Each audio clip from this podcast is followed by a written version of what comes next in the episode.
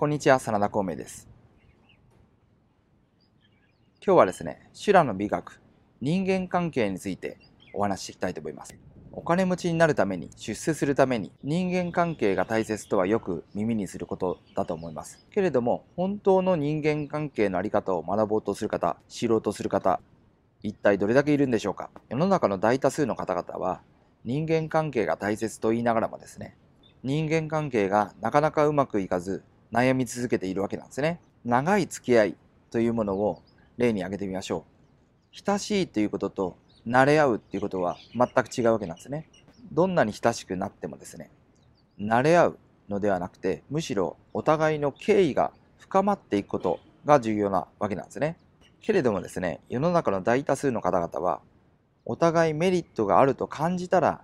出会ったばかりの頃は敬意を払い合うことができるんですけれども、少し年月を共にしただけで文句が出る、面白くなくなる、嫉妬する、軽蔑する、どやるというようなことでですね、すぐに人間関係がダメになっていくわけなんですね。修羅になるためには、修羅であり続けるためには、そういうような例のない考え方、言動とは無縁でなければなりませんよね。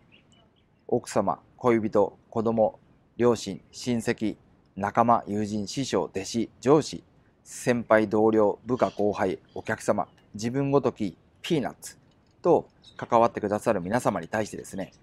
敬意を払いながら歩んでいきたいものですよね。